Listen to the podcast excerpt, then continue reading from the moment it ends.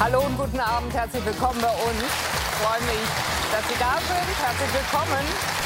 Vielen Dank für den sehr netten Empfang.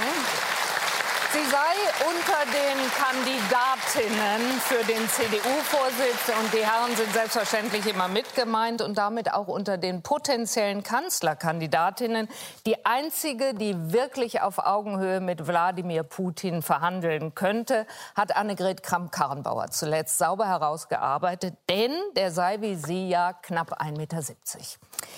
Wie? Angesichts der jüngsten Eskalation aber im ukrainisch-russischen Konflikt ein geeigneter und möglicherweise sogar besserer Umgang mit dem russischen Präsidenten gehen könnte und vielleicht auch gehen müsste, als ihn Angela Merkel bislang pflegt, das wollen wir heute Abend diskutieren und fragen es unter anderem eben die Kandidatin für den Parteivorsitz, die derzeitige Generalsekretärin der CDU, Annegret Kramp-Karrenbauer. Außerdem bei uns die designierte Spitzenkandidatin der SPD für die Europawahl, Bundesjustizministerin Katharina Barley. Der Fraktionsvorsitzende der Linken ist da, Dietmar Bartsch, der Politikwissenschaftler Herfried Münkler und der langjährige USA-Korrespondent des Berliner Tagesspiegel, Christoph von Marsch. Marschall. Herzlich willkommen Ihnen allen.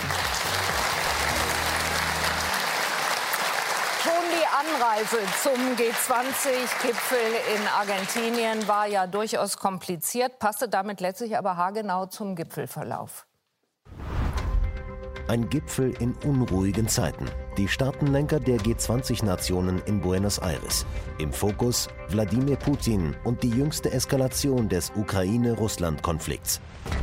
Szenen vor einer Woche. Drei ukrainische Militärschiffe vor der Halbinsel Krim. Der russische Grenzschutz beschießt sie, rammt einen Schlepper. Nimmt dann die Besatzungen fest, die später im russischen Fernsehen präsentiert werden. Russland schafft Fakten. Wie schon im März 2014, während der Ukraine-Krise, annektiert Russland die ukrainische Halbinsel Krim, wo mehrheitlich Russen leben, spricht selbst von einer Wiedereingliederung. Und weil die Krim gar nicht direkt an Russland grenzt, lässt Putin eine Brücke bauen, die längste Europas. Genau dort kam es nun zu dem Zwischenfall, an der sogenannten Straße von Kertsch, die ins Asowsche Meer führt. Beim G20-Gipfel versucht die deutsche Kanzlerin zu vermitteln und fordert in Richtung Russland, der freie Schiffverkehr in das Asowsche Meer muss zu den ukrainischen Küsten und Städten gewährleistet sein. Dazu gibt es eine vertragliche Grundlage von 2003. Diese Grundlage muss Russland einhalten. Viel ausrichten kann sie aber nicht. Wladimir Putin bleibt unnachgiebig. Die Regierung in der Ukraine ist eine Kriegspartei und solange sie regiert, werden solche Tragödien und der Krieg weitergehen.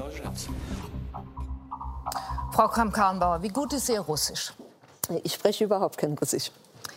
Ich frage das äh, nicht zuletzt deshalb, weil, wie wir alle wissen, Sie im Rennen um den CDU-Parteivorsitz sind und damit mindestens perspektivisch die Kanzlerkandidatur, wenn nicht gleich das Amt, in den Blick nehmen. Seitdem gucken wir anders auf Sie. Seitdem gucken aber wahrscheinlich Sie auch anders auf Ereignisse wie so ein G20-Gipfel und werden und müssen sich die Frage stellen, könnten Sie Wladimir Putin mehr abverhandeln?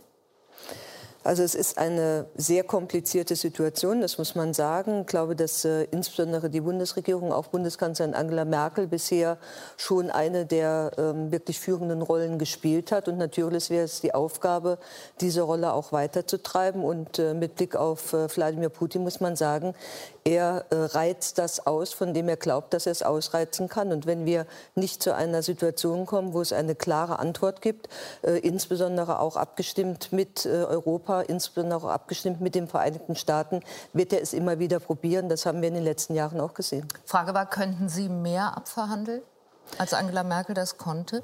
Es kommt auf die Position äh, an, es äh, kommt äh, auf die Welche Frage Position? an, ja, es kommt auf die Stärke der Position an. Es ist nicht die Frage, mit welchem Habitus man gegenübertritt, sondern der Habitus äh, ist nur dann, ähm, ich sag mal, vorübergehend vielleicht von Vorteil, wenn er nicht auf Dauer von einer starken Position gestützt ist.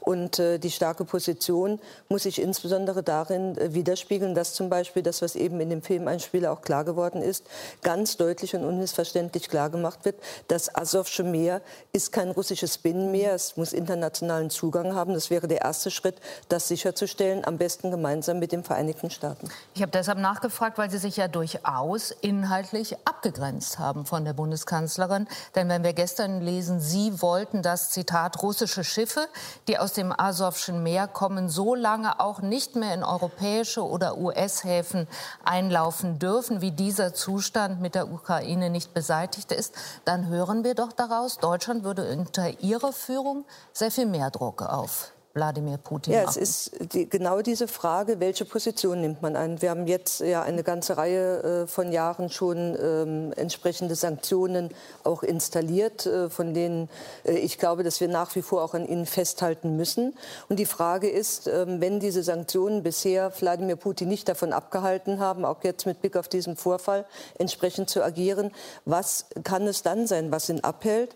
Und da ist zum einen die Frage, wie machen wir deutlich, äh, dass äh, das Asowsche Meer für die äh, sozusagen für internationale Schiffe freigehalten werden muss. Und eine der Möglichkeiten wäre in der Tat auch zu sagen, solange diese Situation andauert, solange gibt es eine Vereinbarung an europäischen Häfen und vorzugsweise auch an US-Häfen, dass Schiffe, die aus dieser Region kommen, dort eben nicht mehr anlaufen können. Das wäre eine der Möglichkeiten, die man zumindest prüfen muss. Aber dann verstehe ich Ihre Position, von der Sie jetzt mehrfach gesprochen haben, so, dass Sie für eine härtere Russlandpolitik stehen würden mit eben einer solchen Sanktion, wie Sie sie gerade beschreiben, einer Strafmaßnahme, dass Häfen nicht mehr angelaufen werden dürfen? Ich bin der festen Überzeugung und äh, glaube, das, ja, ja das, das, sieht man eben in, der, äh, ja, in den letzten Jahren, äh, dass ähm, Wladimir Putin so lange diesen Konflikt vor Ort auch weitertreiben wird, versuchen wird, weiter Einfluss zu nehmen, äh, solange er nicht an einen harten Punkt stößt. Und ich bin der Auffassung, dieser harte Punkt könnte in diesen beiden Maßnahmen zum Beispiel bestehen, die ich eben geschildert habe. Also Sie finden, es müsste härter zugehen als bislang in der deutschen Russlandpolitik, verstehe ich richtig, weil man einen harten Punkt setzen muss. Ich bin der Auffassung, dass man der Erfahrung Rechnung tragen muss, dass bisher dieser harte Punkt noch nicht erreicht ist. Denn sonst hätte Wladimir Putin glaube ich, diese nächsten Schritte nicht gegangen. Und das, was jetzt passiert ist, ist ja, kommt ja nicht von ungefähr. Es ist im Grunde genommen der Versuch, das, was man völkerrechtlich ähm, in, oder Durchbruch des Völkerrechts mit der Annexion der Krim sozusagen äh, getan hat, das jetzt auch in den äh, geografischen Punkten schon durch den Bau, äh, Bau, der Brücke und jetzt durch dieses Manöver eben auch noch mal ähm, fest, zu, äh, fest zu klopfen, eine Realität zu schaffen äh, und damit, um das noch mal zu sagen, zum Beispiel aus dem Asowschen Meer eben ein Binnengewässer zu machen, was dann unmittelbare Auswirkungen auf die Ukraine hat, weil zum Beispiel Häfen der Ukraine dann eben nicht mehr angefahren werden könnten. Herr Münkler, der ehemalige Außenminister Sigmar Gabriel hat den Vorschlag von Kram, Frau Kramp-Karrenbauer auch wahrgenommen, hat darauf reagiert und hat äh, gefragt, ob es jetzt eigentlich nur noch Hitzköpfe in der Politik gäbe. Damit war sie auch gemeint. Ist der Vorschlag tatsächlich auch in Ihren Augen nicht durchdacht genug? Ja, gut, Politik steht unter anderen Zeitverhältnissen als äh, Wissenschaft. Das ist der große Vorzug, den wir haben.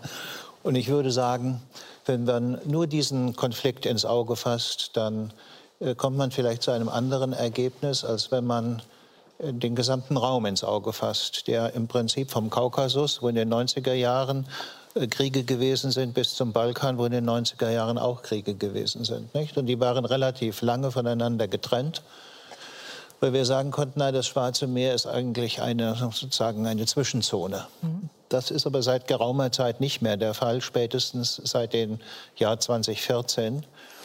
Und insofern glaube ich. Das ist die Annexion der Krim in dem genau. Jahr. Mhm. In, insofern glaube ich, dass, äh, wenn man äh, das Agieren der russischen Seite verstehen will, man diesen gesamten Pfahl oder Balken ähm, von Kriegen, äh, Konflikten und derlei mehr ins Auge fassen muss, um auch zu verstehen, bis zu welchem Punkt Putin bereit ist, gewissermaßen den harten Punkt einfach weiter hinauszuschieben. Nicht? Mhm. Und ähm, wenn man sich über sowas Gedanken macht, muss man auch immer wissen, hat man es äh, mit einer Bevölkerung zu tun, die ähm, Entbehrungen gewöhnt ist, nicht? Ähm, oder aber mit einer sehr verwöhnten Bevölkerung, die schon bei gewissen Sanktionen darauf reagiert. Und von daher glaube ich nicht, äh, dass wir da mit Sanktionen weiterkommen. Ich glaube auch, dass ähm, bei dem Versuch, eine Situation herzustellen, dass das Asowsche Meer kein russisches Binnenmeer ist, sondern dass die Ukrainer ihre äh, Landseite versorgen können, äh, man mit beiden arbeiten muss, mit Sanktionen und mit Gratifikationen. Sonst wird man bei Putin nicht besonders weit kommen. Frau Barley, Sie sind auch Kandidatin. Sie sind designierte Spitzenkandidatin der SPD für die Europawahl und müssen sich in der Russlandpolitik auch positionieren. Übrigens auch innerhalb der SPD, wo es ja durchaus unterschiedliche Haltungen geben muss.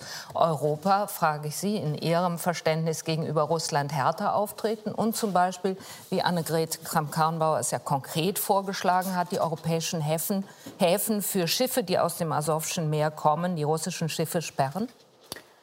Also erstmal rate ich zu großer Vorsicht, diesen Vorfall jetzt schon abschließend beurteilen zu wollen. Das ist noch lange nicht geklärt, was da tatsächlich abgelaufen ist. Ähm, man kann an ein paar Dingen ganz klar sagen, was nicht geht. Also beispielsweise äh, das Festsetzen der, der Schiffe, das, äh, das Zeigen der gefangen genommenen Soldaten. Ähm, aber wie es dazu tatsächlich gekommen ist, ich denke, da wird noch ein bisschen Aufklärung nötig sein. Ich wollte in eine ähnliche Richtung gehen wie, wie Herr Münkler, dass wir es in einen größeren Kontext stellen müssen. Das ist ja nicht eine isolierte, ein isolierter Vorfall, der da passiert ist, sondern das ist eingebettet in einen Konflikt zwischen diesen beiden Ländern, der ähm, tiefe Wurzeln hat. Und ähm, deswegen können wir, sollten wir auch nicht isoliert auf diesen einen Vorfall reagieren. Wir haben das Minsker Abkommen, mhm. das immer noch nicht im Ansatz umgesetzt ist. Darauf beziehen sich die Sanktionen. Ähm, ich glaube, dass wir wirklich zusehen müssen, dass wir ähm, vorwärts kommen müssen, den grundsätzlichen Konflikt zwischen diesen beiden Staaten nicht zu lösen. Das werden wir nicht können, aber ähm, soweit ähm, Arrangements zu finden, dass die beiden miteinander umgehen können, dass die aneinander vorbeikommen. Äh, dabei müssen wir unterstützen. Das kann die EU gut, das kann das Normandie-Format, also Deutschland, Frankreich die Ukraine und Russland. Das sind Formate, wo man mhm. das tun kann. Ähm, wir müssen beides tun. Wir müssen Druck ausüben, aber wir müssen vor allen Dingen auch äh, nach wie vor die Brückenbauer sein. Jetzt habe ich noch nicht genau verstanden, wo Sie stehen. Sind Sie dann näher bei äh, Sigmar Gabriel und Frank-Walter Steinmeier und deren Außenpolitik, die die äh, nicht zuletzt auch für und mit der SPD gemacht haben? Oder sind Sie mehr bei Heiko Maas, der äh, bei seinem Amtsantritt Mitte März gesagt hat, es ist richtig, Russland ist und bleibt Europas größter Nachbar. Doch wenn Russland sich selbst immer mehr in Abgrenzung, ja teilweise Gegnerschaft zu vielen im Westen definiert, so mögen wir das bedauern. In jedem Fall aber verändert verändert es die Realität unserer Außenpolitik. Ist ähm, durchaus äh, viel besprochen worden, nicht zuletzt in der SPD. Wo sind Sie da jetzt in Ihrer Russlandpolitik? Verstehen Sie Putins Vorgehen im Asowschen Meer dann eher als Ausdruck von Gegnerschaft wie Heiko Maas oder wie positionieren Sie sich? Also Sie haben mich eben in die äh, Position gegenüber Frau Kramp-Karrenbauer gebracht und da habe ich mich auch positioniert. Ich sehe zwischen den Äußerungen, die Sie da eben gebracht haben, keinerlei Widerspruch. Also es ist tatsächlich so, dass wir Russland äh, in vielen geopolitischen Fragen ähm, dass, oder dass die viele geopolitische Fragen ohne Russland nicht zu lösen sind. Das heißt, wir brauchen dringend den diplomatischen Kontakt äh, zu Russland. Und trotzdem müssen wir das, was sie tun, was völkerrechtswidrig ist, wie die Annexion der Krim, auch ganz klar verurteilen und dort eben auch die entsprechenden Maßnahmen treffen, was wir ja auch getan haben. Herr von Marschall, kann Deutschland so weitermachen wie bisher? Oder müsste eine deutsche Bundeskanzlerin sehr viel mehr Druck auf Putin machen, nach dem, wie Sie die Woche kommentiert haben, kühl kalkulierten kriegerischen Akt in der Straße von Kertsch? Ich glaube, dass wir wesentlich grundsätzlicher mit der Herausforderung durch Russland umgehen müssen. Und ich finde auch, dass ein Teil der Sprache in der Öffentlichkeit nicht angemessen ist. Das ist nicht ein Konflikt irgendwie zwischen zwei Ländern und die beide schwierig sind und so weiter. Wir haben es hier mit einem notorischen Rechtsbrecher zu tun. Das ist Wladimir Putin. Die Ukraine ist das Opfer. Wir haben eine Rechtsordnung und wir müssen uns einfach überlegen, in welcher Welt wir leben wollen. Wollen wir Rechtsbruch zulassen oder wollen wir Rechtsbruch, soweit das in unserer Macht steht, dem entgegentreten und für eine regelbasierte Ordnung eintreten. Und in diesem Fall heißt das, wir müssen die Sanktionen verschärfen und wir müssen über Maßnahmen nachdenken, die Putin zum Nachdenken bringen. Ich selber bin zum Beispiel der Meinung, dass wir die Gaspipeline Nord Stream 2 endlich beerdigen sollten, jedenfalls die Unterstützung der Bundesregierung dafür beerdigen sollten. Und es gibt ja auch eine grün-schwarze äh, Koalition dafür. Nicht? Also dieses alte Muster, die CDU, die ist eher Russland kritisch und Amerika freundlich. Und wer links von der Mitte ist, ist eher auf der Seite der Russlandversteher. Das gibt es ja gar nicht mehr. Nicht? Die größten Kritiker von Wladimir Putin sind die Grünen. Wir haben eine Unterschriftenliste von nahezu 100 Bundestags- und Europaabgeordneten, die sich für den das Ende äh, aussprechen der Gaspipeline. Dazu gehört dann auch bei der CDU der Vorsitzende des Ausschusses, des Auswärtigen Ausschusses Norbert Röttgen, der Europaabgeordnete Brok. Wir müssen über solche Dinge nachdenken. Eine grün-schwarze Koalition, die bereit ist, härter mit Wladimir Putin umzugehen um die Herrschaft des Rechts zu retten vor dem Recht des Stärkeren. Wie finden Sie den Vorschlag von Frau Kramke-Anbauer? Das ist ähm, eine Möglichkeit. Das muss man dann im Einzelnen schauen. Das ist aus meiner Sicht eher eine symbolische ähm, Positionierung, die richtig ist. Aber dann In wird Ihren eben, Augen? Äh, ja, aus meiner Sicht richtig ist, weil ich ja sage, man Mhm. müsste härter äh, damit umgehen. Ob das dann sehr viel Eindruck auf Putin macht, da bin ich mir bei diesen Dingen nicht ganz so sicher. Dann werden eben andere russische Schiffe die Dinge äh, dorthin bringen und nicht welche, die Heimathafen Asowsches Meer haben. Also das kann man ja dann auch relativ schnell umgehen. Für mich geht es erstmal darum, dass wir in der Öffentlichkeit feststellen, ob wir einen Konsens darin haben, dass das jetzt nicht nur irgendein Konflikt ist, sondern dass hier um ein ganz, ganz grundsätzliches Problem Sagen geht. Sie denn Krieg eigentlich? Ja, das ist ein kriegerischer Akt, was dort passiert ist. Ein Land hat Schiffe eines anderen Landes angegriffen, gerammt, die Besatzung gefangen genommen und das in einer Gegend, die nach unserem Rechtsverständnis überhaupt nicht zu Russland gehört. Nach unserem Rechtsverständnis gehört sowohl das Land links der Straße wie rechts der Straße zur Ukraine. Das ist einerseits die Krim, das andere ist die Insel Tuzla. Nach unserer Auffassung ist das ukrainisches Staatsgebiet. Und außerdem ist das ein, nach einem internationalen Vertrag eine Meeresstraße, die für die internationale Schifffahrt zu befahren ist und freigelassen dafür frei sein muss. Nicht? Also alles, was da Putin tut, ist in mehrfacher Weise ein schwerer Bruch des Friedens und des Völkerrechts. Hilft es, Herr Bartsch, dem Frieden und der internationalen Weltordnung, wenn sich, wie jetzt im Asowschen Meer, das Recht des Stärkeren durchsetzt, selbst wenn er im Unrecht ist, wie Herrn von Marschall gerade ausführt? Das hilft natürlich nicht. Die Frage ist ja, wer da im Unrecht ist. Äh, völlig klar ist, natürlich muss das Asowsche Meer entsprechend der Verträge für alle zugänglich sein. Völlig unstrittig. Trotzdem würde auch ich, ähnlich wie Frau Barley, dafür plädieren, die Vorgänge, die dort stattgefunden haben, erst mal aufzuklären. Was ist dort wirklich passiert? Und eins ist ja offensichtlich, wenn man die Frage beantwortet, wem nützt es, kommt man relativ schnell auf die Antwort, dass es offensichtlich Herr Poroschenko ist, der ob seiner Wahlen hier zumindest einen Beitrag geleistet hat. Es ist auch kein Zufall, dass zum Beispiel der NATO-Generalsekretär, das ist ja nicht irgendwer und wahrhaftig kein Putin-Freund, sagt, beide Seiten also Herr Stoltenberg sagt das. Beide Seiten sollten erstens deeskalieren und schauen, wer die Verantwortung trägt. Das ist die Realität. Und ich will auch gleich zu den Sanktionen sagen, die gibt es ja nur seit einigen Jahren. Ja. Und wir können nur eins feststellen, sie haben das nicht verhindert. Und als jemand, der einige Tage in der damaligen Sowjetunion gelebt hat, kann ich nur eins sagen. Wer erlebt hat, einmal einen 9. Mai, den Tag des Sieges, und sieht, welche Emotionen Im großen dort Vaterländischen Krieg. im großen, Sie sagen das völlig richtig, im großen Vaterländischen Krieg 26 Millionen Tote. Und das hat dieses Volk nicht, diese Völker haben das nicht nur überstanden, sondern sind dort stolz daraus hervorgegangen. Und da kommt jemand mit Sanktionen oder mit Schließung von Häfen. Ehrlich gesagt, das ist albern. Ich stimme mit einem Ihnen zu. Wir haben eine hier viel grundsätzlichere Frage. Und es beginnt mit Äußerungen, Heiko Maas, Russland ist an der Grenze Europas. Nein, Russland gehört zu Europa. Das ist eine Grundfrage. Wie wollen wir die Beziehung gestalten? Was ist die Perspektive? Wie konnte es zu den Veränderungen kommen? Ich meine, ich war dabei, ich weiß nicht, ob Katharina Barley auch dabei war, als Wladimir Putin im Deutschen Bundestag im Jahre 2001 gesprochen hat, unter dem Beifall aller Fraktionen, unter dem Beifall aller Fraktionen. Alle Kommentatoren haben das begrüßt. Und das hat sich verändert und das war nur Putin. So wie jetzt, wenn ich eben gerade höre, Putin hat, also da kann ich nur sagen, da muss man einmal mal im Kreml gewesen sein. Der Russe sagt, hat viele Türme, als wenn Putin entschieden hat. Die Russen haben ihn kritisiert, dass er viel zu spät reagiert hat, nicht wusste, was da passiert ist. Aber das ist eine Sicht, die nur innenpolitisch deutsch geprägt ist und mit der Realität dort in der Region wenig zu tun hat. Gucken wir uns die noch mal an, die Region, wenn nicht jeder sofort seinen Atlas zur Hand hat äh, und versteht, worum geht es da eigentlich. Ein bisschen was haben wir jetzt schon angerissen, aber schauen wir noch mal hin, worum es dabei geht. Der russische Präsident Wladimir Putin persönlich weihte im Mai dieses Jahres die neue Brücke über die Meerenge von Kertsch ein. Die Brücke verbindet das russische Festland mit der von Russland annektierten Krim. Dahinter beginnt das Asowsche Meer, ein Binnenmeer, das zwischen Russland und der Ukraine liegt.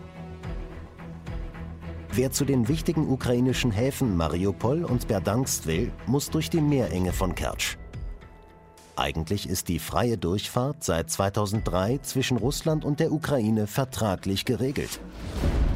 Doch seit dem Bau der Brücke gibt es dort immer wieder Konflikte. Russland blockiert mit einem Tanker die Durchfahrt von Kertsch und damit den Weg zu den Häfen der Ostukraine. Fragen Sie mal die Hafenarbeiter in Mariupol, was da los ist, wenn da keine Schiffe mehr anlanden können. Dass diese Stadt nicht einfach abgeschnitten wird und damit indirekt weitere Teile der Ukraine nicht sozusagen frei erreichbar sind.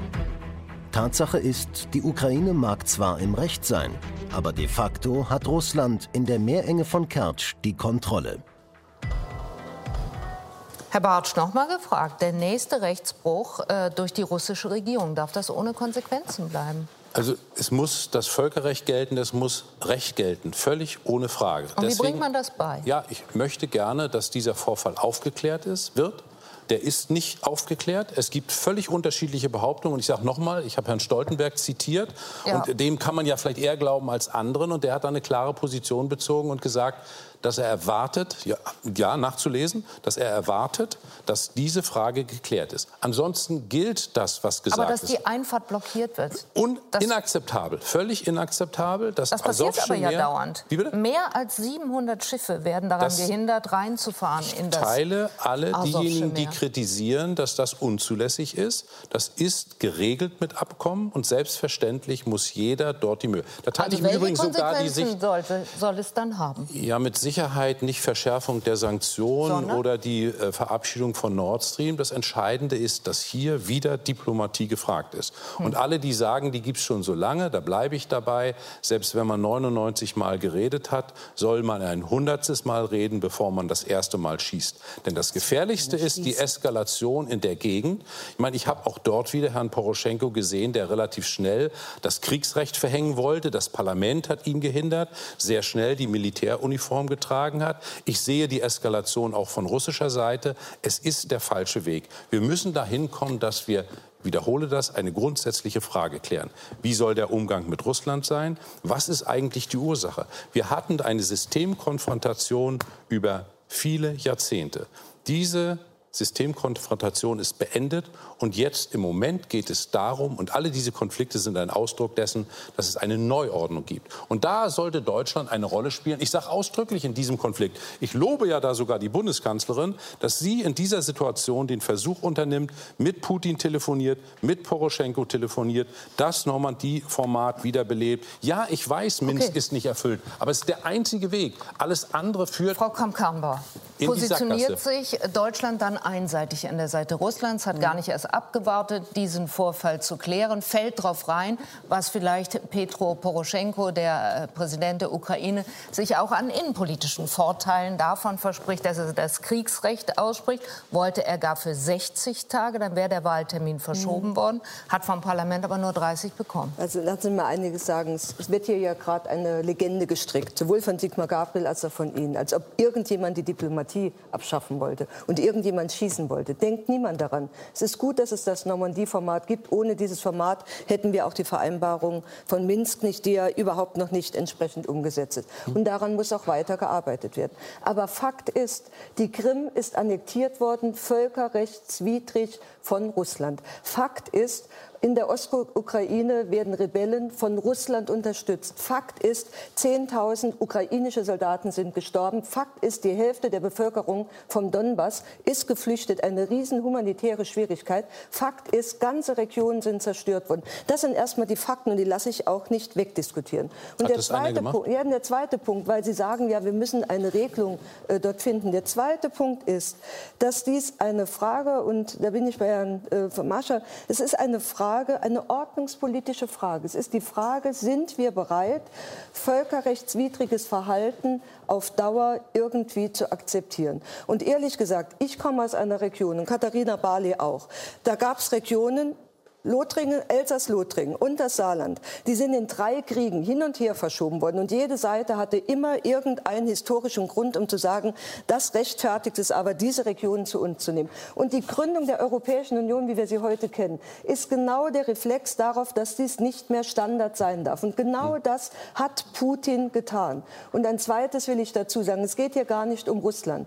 Russland ist aus meiner Sicht deswegen für uns so ein schwieriger Partner und ein schwieriger Nachbar, weil es im Moment eben bei weitem nicht so stark ist, wie es eigentlich die Bodenschätze, wie es eigentlich die Menschen, die dort leben, äh, es hergeben, sondern weil wir ein Regime haben, das innenpolitische Schwäche, im Übrigen auch eine nationale, eine massive soziale Spaltung in diesem Land dadurch zu übertünchen sucht, dass es außen, äh, außenpolitisch sozusagen sich von Gegnern umsieht. Und ein Wort zur Ukraine. Ja, Poroschenko hat versucht, das Kriegsrecht wesentlich weiter auszudehnen. Ja. Die Tatsache, dass er vom Parlament gestoppt worden ist, ist zuerst einmal ein Befund, dass wir ein Parlament haben, das funktioniert, dass wir eine Opposition haben, die dort etwas zu sagen hat, etwas, was ich in Russland so noch nicht sehe, ganz ehrlich. Und ehrlich gesagt, bei einer Situation eines Landes, die bei der Annexion der Krim erlebt hat, dass dort die Soldaten schon äh, marschiert sind, die russischen, während wir hier in Deutschland noch diskutiert haben, ob das jetzt russische Soldaten sind oder nicht, da kann ich ein Stück weit auch nachvollziehen, dass man für gewisse Gebiete, für gewisse Tage auch erklärt, auf diese Reaktion oder auf diese Situation reagieren wir erstmal mit dem Kriegsrecht und warten nicht ab, was andere uns dazu zu sagen haben. Ich will noch mal den ehemaligen Außenminister Sigmar Gabriel äh, zitieren, Frau Barley. Er hat gesagt, wer jetzt äh, drauf, nein, er hat gesagt, die Ukraine versuche Deutschland in den, wie auch er sagt, Krieg zu ziehen. Fällt man darauf rein, wenn man jetzt den Rechtsbruch äh, zum Beispiel durch eine Verschärfung von Sanktionen beantwortet? Liebe Frau Will, ich bin Juristin und ich bin gewohnt, dass man erstmal die Tatsachen erhebt, bevor man urteilt. Und da gehe ich auch nicht von weg. Also das ist einfach Und die Blockade der. Meerenge ist für Sie keine Tatsache. Ja, aber die, die Frage, Bruch Völkerrecht, ja oder nein? Wer hat da wen provoziert? Es gibt ganz unterschiedliche Schilderungen dieser Geschichte. Ich wir möchte aber, Bilder aber das ich möchte läuft ja aber schon weg- länger. ich Vielleicht, um das auch noch mal zu diesem- erklären. Mehr als hin zu dem 700 Schiffe Konstruktiven. werden Was können wir eigentlich tun? Da reinzufahren. Und es, wir können was tun. Also wir haben, wir können noch mehr tun. Wir sind Teil des Normandie-Formats, das haben wir schon gesagt. Wir haben ab dem nächsten Jahr einen Sitz im, im Weltsicherheitsrat. Ähm, wir haben auch die Möglichkeit, das ist ja schon im Gespräch, eine UN-Mission für, für die Ostukraine zu installieren. Ich glaube, das wäre so ein, so eine, ein Ansatzpunkt, dass man mal wirklich vorwärts kommt. Weil ich Eine robuste befürchte- Mission, also eine bewaffnete, stellen Sie sich vor? Ich würde eher eine befriedende ähm, dort nehmen, weil ähm, wir in einem Zustand sind, dass wir ein Abkommen haben. Ähm, aber mir geht es wirklich darum zu sagen, wenn wir diese Situation, die sich ja über viele, viele Jahre, man kann schon sagen Jahrzehnte, hochgeschaukelt hat, entwickelt hat, immer nur weiter befeuern, indem die beiden sich hochschaukeln, aber wir dann eben auch noch mal unsererseits neue Elemente reingeben, dann wird das nicht besser. Ich bin der festen Überzeugung, dass wir die Diplomatie da wirklich wieder nach vorne stellen müssen. Ich meine, wie, wie ist der Kalte Krieg zu Ende gegangen? Der ist zu Ende gegangen durch kleine Schritte mit einem äh, Gegenüber, der Sowjetunion, die ja nun alles andere als demokratisch war, die alles andere, die alles andere als ähm, ja, aber Sie werden verstehen, ja, dass ich vor allen Dingen auch auf die auf die Ostpolitik ja, von Willy Brandt raus will. Man muss man muss auch mit unangenehmen Partnern sprechen und man muss auch mit unangenehmen Partnern das im tut Gespräch aber Deutschland in diesem schon angesprochenen Normandie-Format Deutschland, Frankreich, Ukraine, Russland schon länger äh, ausgehandelt worden ist das Minsker Format. Von dem sagt Herr Münkler die Bundeskanzlerin selber, wiewohl sie es mit ausgehandelt hat und immer äh, daran festgehalten hat, auch die Sanktionen ja daran geknüpft sind. Hat am 1. November in Kiew gesagt, die Ergebnisse des Minsker Formats seien ernüchternd. Und am Donnerstag jetzt auf dem äh, deutsch-ukrainischen Wirtschaftsforum hat sie auch gesagt, man sei einer politischen Lösung durch das Minsker Abkommen überhaupt nicht näher gekommen. Und gestern muss man sagen, in äh, Argentinien hat sie auch nichts erreicht. Kurzum, ist Angela Merkel da mit ihrem Russisch am Ende oder anders gefasst, hat sie nicht mehr die Kraft, umzusteuern? Oder warum macht sie es nicht?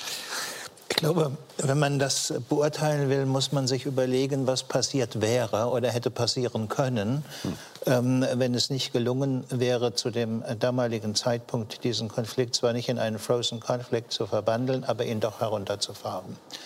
Ich meine, es gab ja mehrere Schlachten äh, in äh, 2014, in denen die Russen die Möglichkeit gehabt hätten, im Prinzip diesen gesamten Küstenstreifen zu erobern. Die ukrainische Armee war zerschlagen ähm, in diesem Bereich. Und das haben sie aber nicht gemacht. Und dass sie es nicht gemacht haben, hat sicher auch damit etwas zu tun, wie dieser Verhandlungsprozess eingesetzt ist. Das heißt, um den zu beurteilen, kann man jetzt gewissermaßen nicht und sollte man auch nicht irgendwelche optimalen Situationen ins Auge fassen, sondern die möglichen Alternativen, die hätten eintreten können. Erstens. Zweitens glaube ich nicht, dass man politisch irgendeinen Punkt ähm, ähm macht oder weiterkommt, wenn man überlegt, na, wer ist denn schuld und wer ist der Täter und wer ist das Opfer, sondern ich glaube, man muss diese Konstellation betrachten unter dem Gesichtspunkt, wie schaffen wir es, einen Zustand herzustellen, bei dem also ukrainische Schiffe die ukrainischen Häfen im Asowschen Meer versorgen können.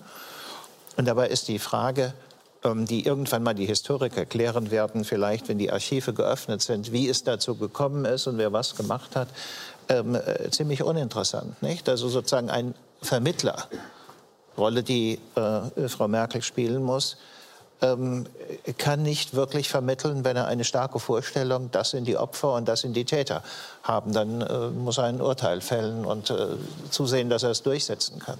Und der dritte Punkt ist, wir haben im Ernst keine äh, Optionen, die Russen in dieser Frage zu etwas äh, zu zwingen, wozu sie sich nicht zwingen lassen wollen. Auch Und, über ähm, Sanktionen nicht. So. Bitte? Auch über die Sanktionen nicht. Naja, diese Sanktionen, äh, die da äh, gemacht worden sind, sind reine Symbolpolitik. Nicht? Sozusagen sind adressiert an äh, westeuropäische Öffentlichkeiten.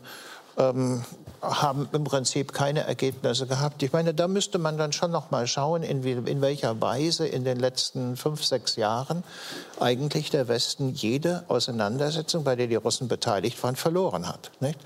Da könnte man sprechen darüber, wie idiotisch die Strategie in Syrien war, nicht? dass man den IS aus dem Spiel nimmt, aber gewissermaßen nicht bereit war, mit Assad zu verhandeln. Nicht? So sozusagen, man hat den schärfsten Gegner von ihm weggenommen, damit den Russen carte blanche verschafft und jetzt steht man da und weiß nicht so genau, wie man agieren soll. Und äh, Putin freut sich. Nicht? Also ich würde zuraten, äh, weniger jetzt in moralischen und juristischen Kategorien herangehen, sondern kühl, strategisch die Lage zu analysieren, zu schauen, wozu wir bereit und in der Lage sind, auch zu eine Vorstellung davon zu bekommen, wo sozusagen für die Russen ein ernster Punkt ist, bei dem sie nicht zurückweichen werden, egal was man macht. Und dann kann man einen Schritt weiterkommen. Und diese Diskussion über Schuld und Täter und Opfer, äh, das ist eigentlich nur Wortgeklingel. Herr von Marschall, finden Sie auch, dass man darüber gar nicht mehr erst nachdenken müsste? Dann hätten Sie nicht so lange auf dem Regelbruch äh, rumreiten dürfen. Bin ich überhaupt nicht der Meinung. Ich bin wirklich sehr erstaunt, wie hier so eine Äquidistanz formuliert wird. Es sei irgendwie nicht klar, was da passiert ist. Wir haben es doch vorhin im Einspieler gesehen. Es wird doch auch überhaupt nicht bestritten. Nein, da haben Sie Bilder Schiff, gesehen. Ein russisches Schiff hat ein ukrainisches Schiff gerammt. Es ist auch, auch völlig unbestritten, dass die, die, ukrainischen Besatzungen gefangen genommen worden sind, vorgeführt werden. Das ist doch nicht, was ist da zu klären? Das ist mir nicht richtig klar. Ich werde da etwas äh, sozusagen unruhig, wenn wir nicht mehr bereit sind, Unrecht Unrecht zu nennen. Wenn wir nicht mal mehr bereit sind, das, eine Aggression eine Aggression zu nennen. Das, wenn wir nicht bereit sind, einen kriegerischen äh, Akt einen kriegerischen Akt zu nennen. Diese Sprache der Diplomatie, wo alle irgendwie ein bisschen Unrecht haben, damit macht man sich zum Komplizen der Rechtsbrecher. Und ich bin ja völlig auf der Seite von Herrn Münkler, dass man außerdem sehen muss, was man praktisch machen kann. Aber das widerspricht sich doch gar nicht. Wir haben doch Politiker, die auch eine Arbeitsteilung vornehmen können.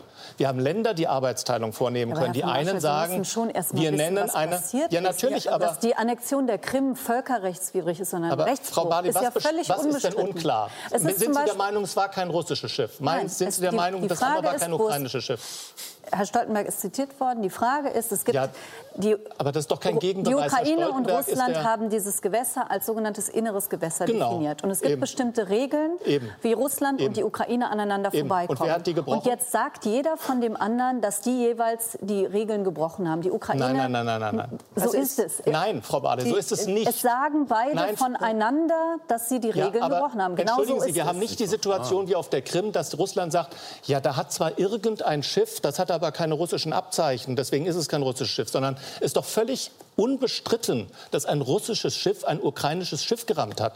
Ist ja, doch völlig unbestritten. Wir haben die Bilder gesehen. Das, das bestreiten nicht nur die Russen. Also das ja, bestreitet überhaupt nein. niemand. Das, das ist doch überhaupt nicht der Sie Punkt. Beide, Sie beide sagen, Mensch. Nein, Sie beide sagen, nein, nein, nein, nein. Aber es muss nicht geklärt werden. Nein, dass ein russisches Schiff das gerammt hat, ist doch unstrittig. Niemand, ah, wunderbar, niemand, danke. Das bestreitet ja nicht mal Russland. Die Frage ist, warum und genau. wie sind die Schiffsverläufe gewesen? Und da sagen Sie, das ist, bei Ihnen war das schon vor dem Auslaufen klar, der Russe ist schuld. So einfach ist die Welt nicht. Doch, das haben Sie. Die Russe ist schuld.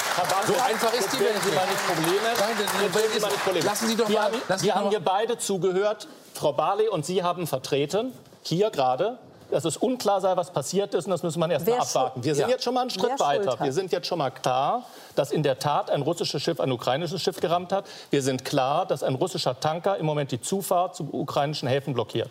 Nicht? Also Blockade eines halben Landes. Wir, was hätten wir uns in Berlin denn gefallen lassen, wenn man gesagt hätte, Blockade von Berlin? Ach, da muss man jetzt erst mal gucken und da muss jetzt erst. Nein, wir haben hier die. Sehr gutes Beispiel. Wir haben hier versucht. Wir haben. Lassen Sie mich doch das gerade mal zu Ende ausführen. Sehr gern. Wir haben hier eine Aggression Russlands gegen die Ukraine. Ich möchte das gerne so benennen. Ich freue mich über jeden, der es auch tut. Und ich sage, das sei irgendwie alles unklar. Wenn Sie über den NATO-Generalsekretär reden, der ist der Chef einer internationalen Organisation, der ist verpflichtet, sich dieser Sprache zu solange er nicht ermächtigt ist von allen Mitgliedsländern. Das ist einfach so. Aber zum Beispiel hat der Präsident der EU-Kommission, des EU-Rats, Verzeihung, des EU-Rats, Donald Tusk, völlig klar benannt, wer die, wer die Aggressoren sind und wer hier das Opfer ist.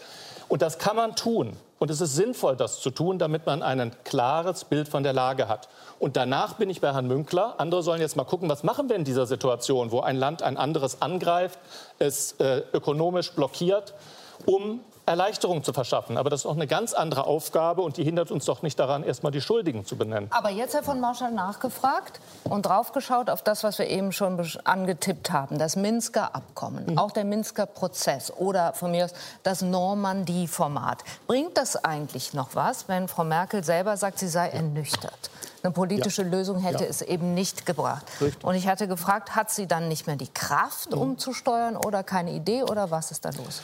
Nein, sie hat im Moment nicht mehr eine so starke Koalition. Sie, also was wir doch letzten Endes bräuchten, wenn die ganze Analyse richtig ist, und da waren wir uns ja relativ einig. Das, was bisher passiert ist, ist nicht genug. Das hat jedenfalls nicht das erreicht, was wir gerne wollten. Mhm. Jetzt würde ich mal logisch sagen, folgt daraus, wenn wir noch weniger tun, wird es wahrscheinlich noch weniger Erfolg haben. Nicht? Das folgt ja logisch aus dieser Erkenntnis. Was wir eigentlich bräuchten... Oder die Wahl der haben. Sie haben eine Medizin, die wirkt nicht. Und da sagen Sie mehr davon. Das ist Ihre Theorie. Ich glaube, die ist Quatsch. Gut, da können wir uns ja drüber unterhalten. Also jedenfalls, jedenfalls, sind wir uns einig, dass das, was bisher war, nicht gereicht hat. Nicht? Oder jedenfalls nicht das richtige richtig. Mittel. Es hat genau. nicht das Ergebnis so. gebracht, was wir vielleicht gemeinsam wollen. Genau. Eine Befriedung ja. der Region. Und das wollen wäre, wir. Herr, von Menschen, Herr Münkler hat ja eben das glatte Gegenteil schon vorgeschlagen. Ganz am Anfang in seinem ersten Wortbeitrag hat er gesagt, weg von den Sanktionen hin zu Gratifikation. Also das ja. glatte Gegenteil. Er hat gesagt, Kommen Sie damit? Ja. Er hat gesagt nein, nein. Also ich würde, ich würde den Akzent stärker auf der stärkeren Haben Sie Sanktion. Gesagt, beides? Pardon. Ja, ja, beides. beides Aber pardon. ich meine, das hat etwas mit der Verhandlungssituation zu tun. Genau. Also ich, um die Frage zu beantworten, ja. ich wäre für die härteren Sanktionen.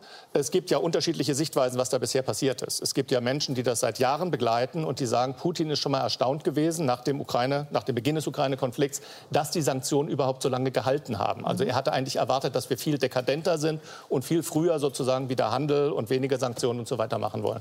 Und ich wäre dafür, dass wir uns über smartere Sanktionen nachdenken, also Dinge, die ihn vielleicht beeindrucken. Ein Beispiel habe ich genannt und das wäre zum Beispiel die Abkehr von der äh, Gaspipeline, die uns ja auch Europa uns auch abverlangt. Das ist ja nicht nur wegen dieses Konflikts. Die EU-Kommission sagt ja schon die ganze Zeit, dass Deutschland sich mit dieser Pipeline europafeindlich verhält, weil wir das Gegenteil von dem tun, was wir in Europa verabredet haben. Verabredet haben wir, dass wir die Abhängigkeit von einzelnen Lieferländern, in diesem Fall Russland, verringern. Und wir erhöhen sie gerade. Also wir geben Putin immer noch Herr von Marschall, das Argumente. Problem ist die Abhängigkeit von der Ukraine richtig. in diesem Falle. Sehr ja? richtig. Wir müssen mal geostrategisch Sehr die richtig. Sache betrachten. Gucken wir uns das an. Nord Stream 2 ist also eine, ja, aber es wird über die Ukraine geleitet. Thema, und die haben die Hand an dem man entlang erzählen kann, gibt es bessere politische Mittel Mittel als die, die bislang eingesetzt werden. Schauen wir uns das mal an, worum es dabei geht. Ex-Bundeskanzler Gerhard Schröder, enger Freund von Wladimir Putin, treibt sie seit Jahren voran. Die Pipeline Nord Stream 2. Ich versuche, das zu tun, was vernünftig ist und was den deutschen Interessen dient. Die neue Pipeline. Sie soll russisches Erdgas bis nach Greifswald transportieren. Durchs Meer und nicht mehr durch bisherige Transitländer wie etwa die Ukraine. Der ukrainische Premierminister Volodymyr Groisman nennt gestern Nord Stream 2 eine geopolitische Waffe des verdeckten Kriegs gegen Europa. Bundeskanzlerin Merkel steht zu Nord Stream 2, sah jahrelang kein politisches Problem. Ich habe deutlich gemacht, dass ich es äh, für ein wirtschaftliches Projekt halte. Inzwischen hat sie eingeräumt, dass es nicht nur sich um ein wirtschaftliches Projekt handelt, sondern dass natürlich auch politische ähm, Faktoren zu berücksichtigen sind. Politische Faktoren, zum Beispiel eine zu große Abhängigkeit vom russischen Gas und eine deutsch-russische Energieachse, die Osteuropa dominiert. Das befürchten Gegner der Pipeline. In einem überparteilichen Aufruf Nord Stream 2 schadet Europa stellen unter anderem die Unionspolitiker Manfred Weber, Elmar Bruck und Norbert Röttgen fest, die Mehrheit der EU-Staaten und die EU-Kommission halten das Projekt für politisch, und zwar politisch schädlich, und fürchten, so wird die EU gespalten hingeguckt, Frau Kramp-Karrenbauer. Das sind Ihre Unionsfreunde Norbert Röttgen, Elmar Brok und Herr Weber, die den Aufruf unterzeichnen und die der Meinung sind, Nord Stream 2 sei politisch schädlich, schädlich, spalte die Union. Warum genau schadet Angela Merkel und Deutschland der Europäischen Union? Also, lassen Sie mich in einem Schritt zurück noch einmal, eben weil ich eben nicht zu Wort gekommen bin, äh, noch einmal deutlich machen, dass es hier in der Runde sicherlich niemand gibt, der vorstellt, etwas tun will, ohne dass er genau weiß, was passiert ist. Aber wir haben eben nicht nur die Bilder. Es gibt Videos, die die russische Seite selbst ins Netz gestellt hat. Und es gibt Analyseseiten, die sich genau angeschaut haben, wie das von Zeitabläufen her ist, wie das von, Geopol äh, von den äh, sozusagen Breiten und Längengraden her ist.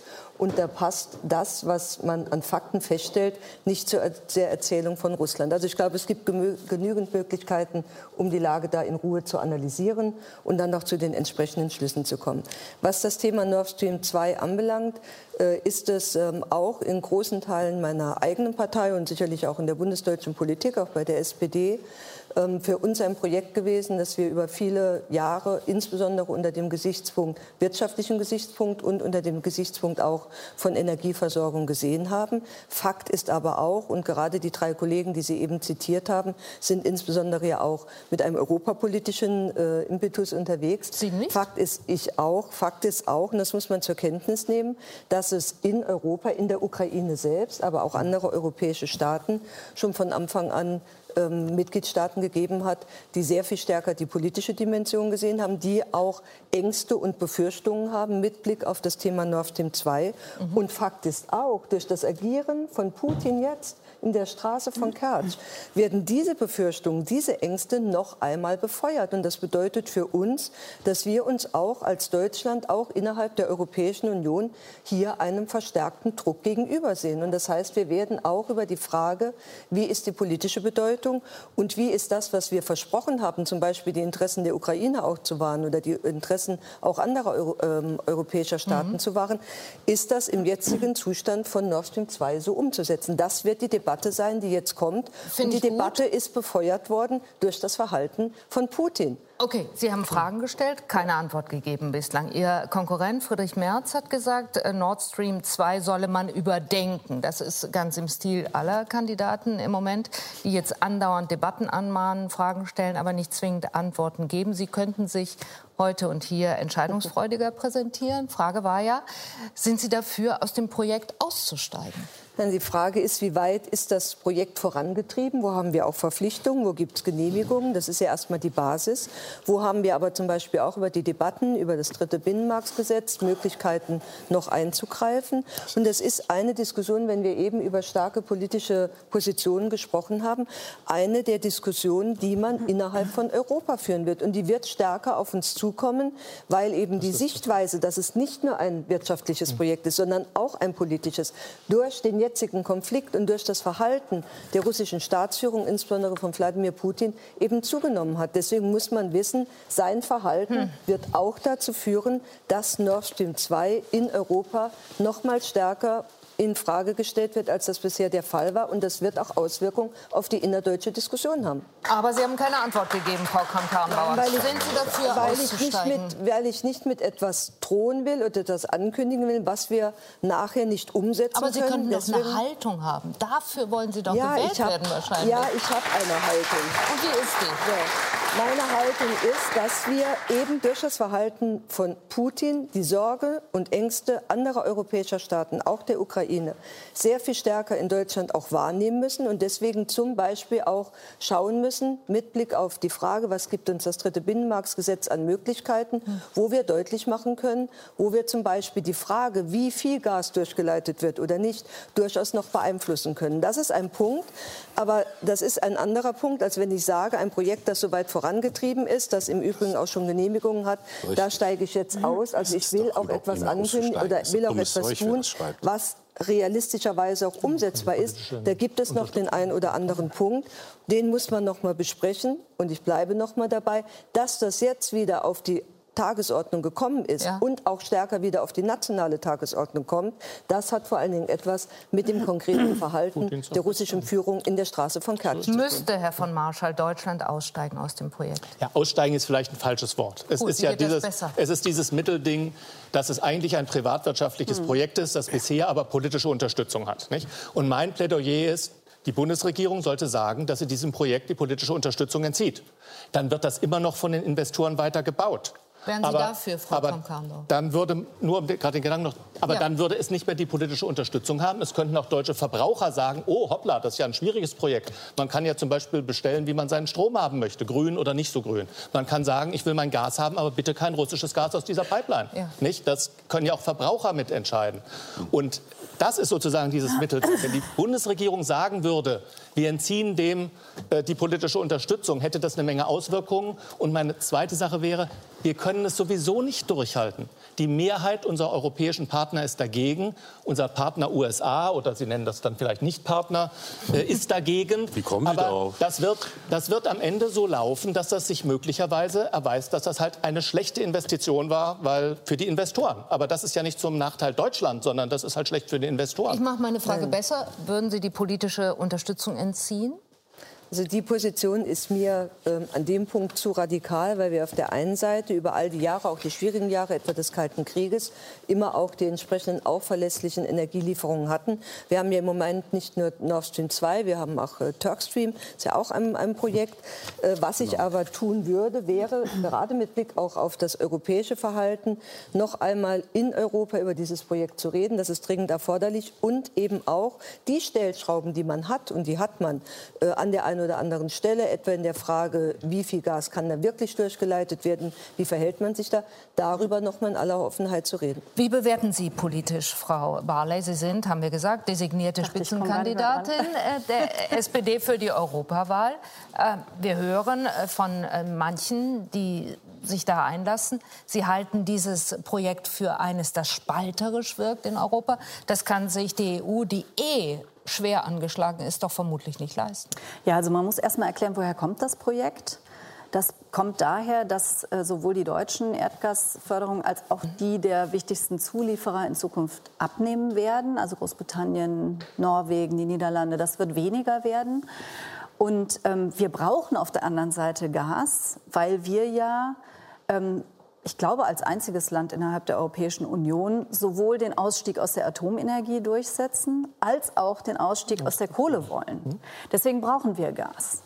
So, und deswegen, so kam das zustande, dass man, und jetzt muss man auch noch wissen, dass die Leitungen, die bisher durch die Ukraine gehen, ähm, in einem katastrophalen Zustand sind, die jetzt schon Schwierigkeiten machen und wo absehbar ist, dass die über kurz oder lang so auch aufwendig äh, erneuert werden müssen, dass also auch dieser Lieferweg rumpeliger wird, sag ich mal. So, das ist der Grund, warum es diese, dieses, diese Idee Nord, Stream 2 gab und warum das gebaut wird. Herr von Marschall hat es ja richtig gesagt, das ist ein privatwirtschaftliches ähm, Projekt.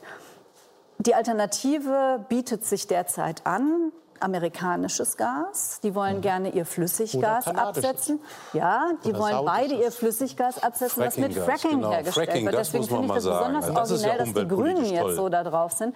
Weil dann importieren wir das Frackinggas aus Nordamerika, ja. was nicht nur umweltpolitisch eine fürchterliche Sauerei ist, sondern mhm. zusätzlich auch noch 30 Prozent teurer als das Gas, was wir bisher äh, beziehen. Also das will ich nur mal als Rahmenbedingung.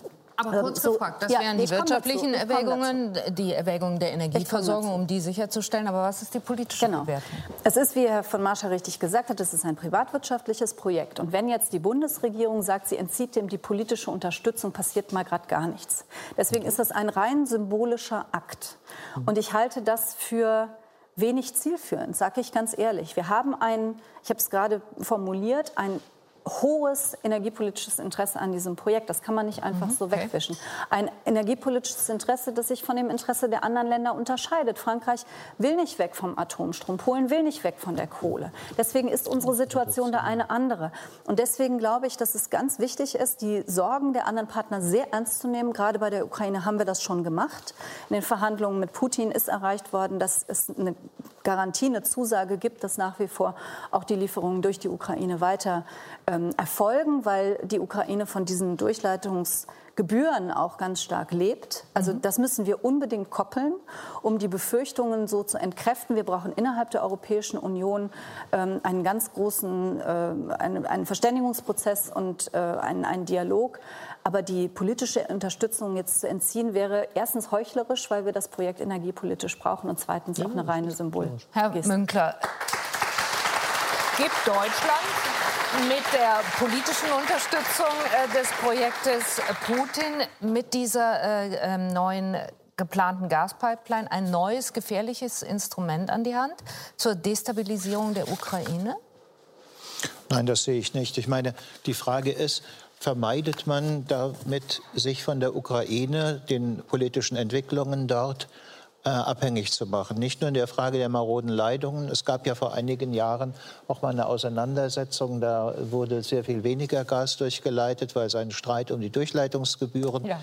gegeben hat. Also im Prinzip muss es doch ein Interesse der Deutschen geben und natürlich eigentlich auch der Europäer, äh, das zu diversifizieren. Ähm, die USA sind in dieser Frage nicht Partner, sondern Konkurrent. Nicht? Die haben auch ein Produkt, das sie anbieten Russland. wollen. Und das, ähm, da haben sie ein Interesse daran, ähm, dass die Deutschen oder die Europäer das kaufen. Äh, das heißt, die Frage der Abhängigkeit im Hinblick auf Russland ist keine einseitige Frage, sondern muss man sagen, okay, dann würden wir uns von der Ukraine abhängig machen oder aber von den USA respektive Kanada abhängig machen und äh, deren Lieferungen. Also mein Vorschlag Diversifizierung. Das ist das Erste. Und das Zweite ist, Sie sagen politisch, ja, das würde ich aber gewissermaßen auch mit unter Gratifikationen verstehen. Nicht? Dass man sozusagen in diesen Gesprächen Putin zu verstehen gibt, ihr wisst ja, wie, oder Du weißt ja, wie sehr wir unter Druck stehen, aber wir werden politisch dazu stehen. Das, äh, ich halte nicht sehr viel davon, da jetzt sozusagen. Aber das wäre doch gar keine neue Situation. Naja, Deutschland steht politisch meine, doch dazu. Die Russen, die, Russen, die Russen beobachten ja die deutsche Diskussion durchaus. Mhm. Äh, und sie beobachten die, auch die europäische Diskussion. Nicht? Und äh, sie haben ein Interesse daran, äh, vermutlich, äh, dass die Regierung nicht als etwas, was politische Unterstützung für dieses Projekt äh, leistet, aussteigt. Also wenn man immer wieder so argumentiert, na gut, wir haben es mit schlimmen Fingern in der Weltpolitik zu tun, aber wir wollen nicht alle Verbindungen abbrechen, weil wir nur über diese Verbindungslinien ähm, mögliche Einflüsse haben und seien sie noch gering, dann gilt dieses Argument prinzipiell auch für Nord Stream. Sind Sie überzeugt, Herr von Marschall? Nein, nicht ganz. Also es ist ja jetzt schon viel differenzierter, als wir es am Anfang diskutiert haben. Äh, es ist ja Gas da, nicht? Von ganz, ganz vielen äh, Anbietern, nicht? Noch. Wenn wir sagen, wir brauchen Gas, da haben Sie ja völlig recht. Aber das heißt ja nicht, wir brauchen russisches Gas. Wir könnten ja auch saudisches, norwegisches, schottisches. Saudisches. Saudisches. Ja, Saudisches. Nicht, dass ich, nicht, dass Sie mich falsch verstehen. Ich habe jetzt nicht gesagt, ich bin ein Anhänger vom Import saudischen Gases. Ich wollte nur sagen, wir müssen nicht, wir müssen nicht Gas mit russisches Gas gleichsetzen, sondern es gibt einen Markt und es ist gut für Deutschland, wenn wir diversifizieren. Was heißt denn diversifizieren? Die Abhängigkeit von Russland verringern, denn das ist unser allergrößter Gaslieferant und zwar wesentlich höher, als die Europäische Union das haben möchte. Also wenn wir Ihnen folgen, Herr Münkler, das Wort diversifizieren praktisch übersetzen, heißt das reduzieren den russischen Anteil. Nee. Und das ist ja genau zum Beispiel, was mit einer politischen Abkehr von Nord Stream 2 passieren würde. Wir würden uns etwas weniger abhängig von Russland machen, als wir es im Moment sind, würden gleichzeitig proeuropäisch handeln, indem wir andere Gaslieferanten stärker nehmen. Und das da, so wird für mich ein Schuh draus. Aber Sie haben doch selbst gesagt, das ist ein wirtschaftliches Projekt. Das ist ja, ein, ein, privatwirtschaftliches Projekt. Also es würde wahrscheinlich genauso gebaut werden.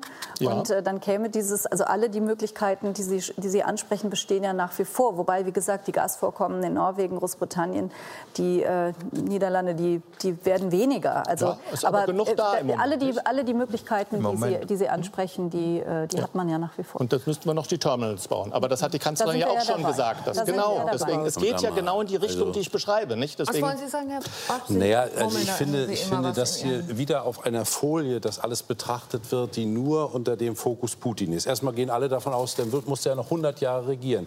Ich finde das zunächst mal Interessenlage, energiepolitische Sicht in Deutschland entscheidend.